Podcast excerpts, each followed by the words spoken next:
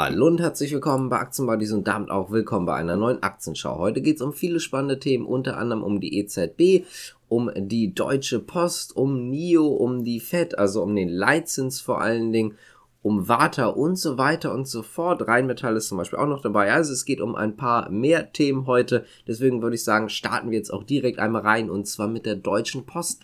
Denn die Deutsche Post Aktie ist heute deutlich tiefer. Goldman Sachs hat die Deutsche Post abgestuft. Sowohl die Empfehlung von Buy auf neutral als auch das Kursziel von 55 auf 38 Euro.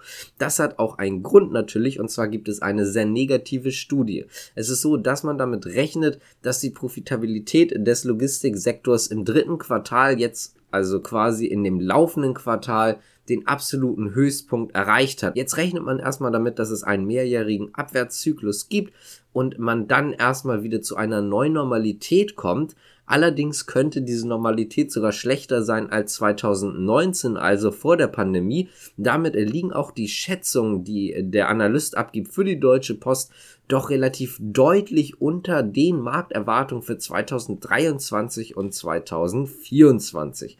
Also er geht insgesamt davon aus, dass es um die Deutsche Post, FedEx, UPS und so weiter und so fort in der nächsten Zeit relativ hart werden könnte. Kommen wir mal äh, zu einer weiteren interessanten News und zwar Juniper. Denn ihr habt das vielleicht schon mitbekommen, der Bund übernimmt rund 99 Prozent, genauer gesagt 98,5 Prozent der Anteile von Juniper. Was heißt übernimmt? Er möchte sie übernehmen. Äh, noch ist das Ganze natürlich nicht durch, aber man möchte das Ganze machen. Insgesamt wäre dann eine Summe von 480 Millionen Euro fällig, rein jetzt für die Aktien. Dann muss man aber noch dazu sagen, sagen, dass es noch Ablösungen der Kreditlinie gibt. Das heißt also, dort müssen nochmal Gelder zurückgezahlt werden. Die bestehen tatsächlich aus einem Gesellschaftsdarlehen in Höhe von 4 Milliarden Euro und einer sogenannten Garantielinie in der Höhe von ebenfalls nochmal 4 Milliarden Euro. Insgesamt wird das Ganze ein etwas teureres Projekt, wie ihr daran merken könnt. Man hält aber auch weiterhin an der Gasumlage äh, fest. Und dann gibt es natürlich noch ein paar Kommentare aus der Politik, die äh, da, also die einen, die sagen, das Ganze ist sehr positiv und äh, das muss auch sein. Die anderen, wie zum Beispiel die Linken, die gerne möchten, dass jetzt dementsprechend auch der Gaspreis runtergesenkt wird, weil die Steuerzahler jetzt schon relativ viel natürlich dafür zahlen müssen, dass Juniper übernommen wird. Lassen wir jetzt einfach mal so stehen. Kommen wir zum nächsten Thema und zwar gehen wir mal rüber zu NIO. Die arbeiten nämlich wohl an einer ersten Swap-Station in Deutschland. Das heißt also, Swap-Station Elektrofahrzeuge haben sie ja und dort ist es ja ein bisschen anders bei NIO, beziehungsweise man kann es auch anders machen. Und zwar werden die Akkus einfach getauscht. Das heißt also, leerer Akku oder relativ leerer Akku wird rausgenommen und ein voller Akku wird dann ins Auto reingesetzt. Und dort arbeitet man wohl gerade daran, dass man eine Elektroauto-Ladepark in Zusmarshausen, also in Bayern, ähm, im Prinzip aufbaut und damit hätte man dann auch die erste deutsche Akkutauschstation. Damit geht die Expansion nach Europa weiter. Da gibt es ja schon viele Sachen, zum Beispiel die Neo Power Europe oder das Neo Power Europe Werk in Ungarn, dann natürlich die Showrooms in Berlin, das Designzentrum in München und so weiter und so fort. Damit möchte man dann also den nächsten Schritt gerne gehen. Kommen wir jetzt direkt äh, zur nächsten Nachricht und zwar der US-Notenbank. Haben wir immer wieder mal drüber gesprochen. Heute Abend ist es wieder soweit. Um 20 Uhr wird wieder bekannt gegeben, wie der weitere Kurs zur Geldpolitik ist. Aktuell gehen die meisten noch immer davon aus, dass die Zinserhöhung um 0,75 Prozentpunkte stattfindet. Einige rechnen jetzt aber schon damit, dass es ein Prozentpunkt dann erreichen wird oder so die Zinserhöhung um ein Prozentpunkt stattfinden wird. Das wäre dann die höchste Anhebung innerhalb der letzten 40 30 Jahre, also doch äh, relativ extrem. Ganz kurz dazu gesagt, wenn der Zins um 0,75 Prozentpunkte angehoben werden würde, dann läge die Spanne vom Leitzins bei 3 bis 3,25 Prozent. Klar, bei 1 Prozent dann dementsprechend von 3,25 bis 3,5 Prozent. Es wird wohl auch so weitergehen. Das heißt also auch weiterhin wird es äh, relativ große Schritte geben, die den Leitzins erhöhen sollen. Ganz einfach deswegen, weil die Inflation sich aktuell nicht stoppen lässt und man damit halt gegen die Inflation vorgehen möchte.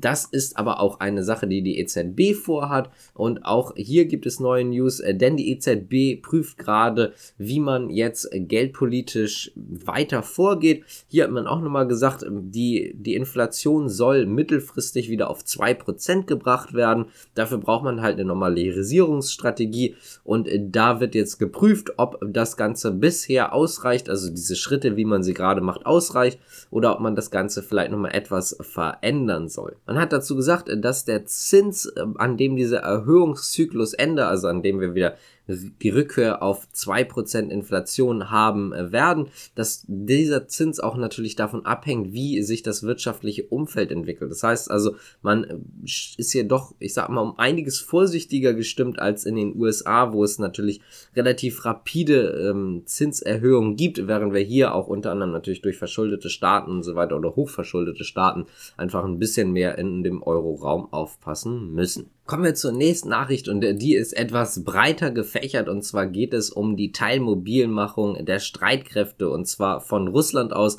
Man kommt in der Ukraine ja gerade nicht weiter, deswegen wird es eine Teilmobilmachung geben. Das hat man in Russland angekündigt. Damit wird man rund 300.000 Soldaten nochmal hinzuziehen können oder relativ einfach hinzuziehen können. Es ist so, dass es dort natürlich viele Reaktionen drauf gibt, auch unter anderem halt an der Börse, das was uns jetzt hier natürlich interessiert.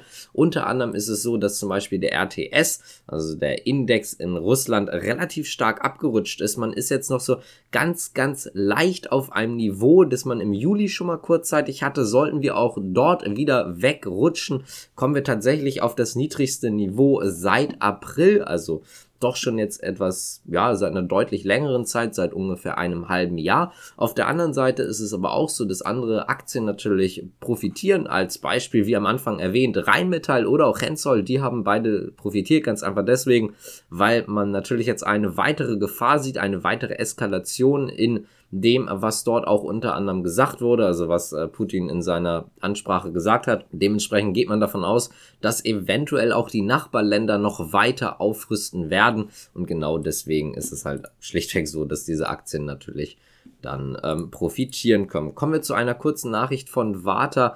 Ähm, heute wirklich eine ganz, ganz kurze. Es ist so, dass dort oder wir dort auf einem sehr, sehr niedrigen Niveau natürlich mittlerweile sind und es geht immer weiter runter. Ihr könnt das eventuell auch, wenn ihr den Chart mal selber anschaut, sehen. Wir sind hier wirklich auf einem tiefen Niveau, schon quasi Corona-Crash 2020 und es gibt dazu immer mehr Insider-Berichte. Es ist so, dass äh, gesagt wurde oder dass der ein oder andere Insider berichtet hat, dass die Hedgefonds ihre Short-Position immer weiter weiter ähm, ausbauen beziehungsweise immer vergrößern. Jetzt ist es natürlich so eine so eine kleine Knallfrage letztendlich. In welche Richtung geht es? Äh, schaffen es die Hedgefonds äh, letztendlich den Kurs weiter zu drücken? Oder gibt es, na, ich will jetzt nicht vom Short Squeeze sprechen, aber zumindest einen ziemlichen Aufschwung, dass die meisten einfach der Meinung sind, dass es sich nicht mehr lohnt und dadurch der Preis doch deutlich steigen könnte wieder.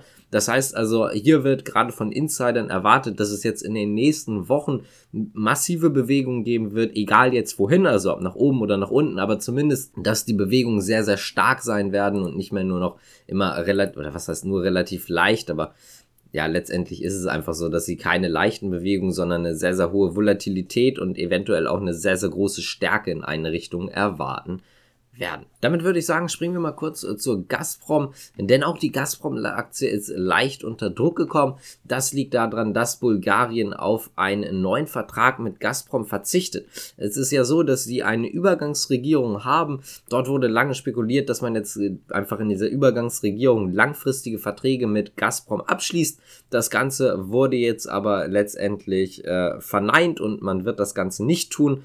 Dementsprechend ist Gazprom etwas unter Druck gekommen, weil ich denke fast, dass auf dem Markt, oder was heißt auf dem Markt, aber in Richtung Gazprom das Ganze schon als relativ sicher geglaubt war, dass man tatsächlich diesen längerfristigen Vertrag bekommt. Dem ist jetzt aber ganz offensichtlich nicht so. Kommen wir mal zu einer unserer letzten Nachrichten und zwar kommt die von Alphabet beziehungsweise von YouTube. Es ist so, dass Shorts monetarisiert werden sollen. Ihr kennt vielleicht Shorts, das sind diese Videos, die unter einer Minute sind. Haben wir auf unserem Zweitkanal auch einige davon. Diese sollen jetzt also monetarisiert werden in dem Sinne, dass YouTube-Partner Werbeeinnahmen bekommen, beziehungsweise also an diesen Werbeeinnahmen von den Shorts beteiligt werden. Bisher profitierten die Creator, beziehungsweise die, die YouTuber oder die, die YouTube-Videos hochgeladen haben, eigentlich nur davon, dass ähm, Werbeeinnahmen getroffen wurden mit normalen Videos, also zum Beispiel sowas wie das jetzt, wobei jetzt hier keine Werbung vor ist, aber zum Beispiel in diese Richtung und von Shorts nicht. Das wird sich jetzt aber ändern. Damit geht man natürlich einen weiteren Schritt auch in die Richtung, ich sag mal, Freundlichkeit ähm, der User. Vor allen Dingen soll das wohl ein kleiner Seitenhieb werden Richtung TikTok. Man erwartet sich dort wahrscheinlich, dass man, ja, ich sag mal, neue Creator, die sonst auf TikTok sind, jetzt vielleicht auch zu YouTube rüberkommen. Kommen wir jetzt mal zu Rosneft, denn die Aktie fällt weiter. Es gibt ja den deutschen Ableger und der ist jetzt ja, ja, sagen wir mal, enteignet worden, beziehungsweise ist unter Treuhandverwaltung. Dort hat man einen neuen Geschäftsführer auch äh, einberufen. Das heißt also, das ist jetzt äh, der nächste und zwar geht es in dem Fall um den Herrn Bremer. Er ist auch schon äußerst erfahren und mit den Gegebenheiten bei der Rosneft Deutschland GmbH und der RN Refining and Marketing GmbH vertraut. Das hat die Behörde mitgeteilt. Deswegen wird er dort weiter eingesetzt. Das Ganze soll eine Vorbereitung auf das Ölembargo gegen Russland sein und damit möchte man sich selber etwas mehr absichern. Wenn euch das Ganze gefallen hat, dann könnt ihr gerne abonnieren, liken, kommentieren, die Glocke drücken und so weiter und so fort. Ich würde sagen, danke fürs Zuschauen und auch Zuhören und bis zum nächsten Mal. Ciao.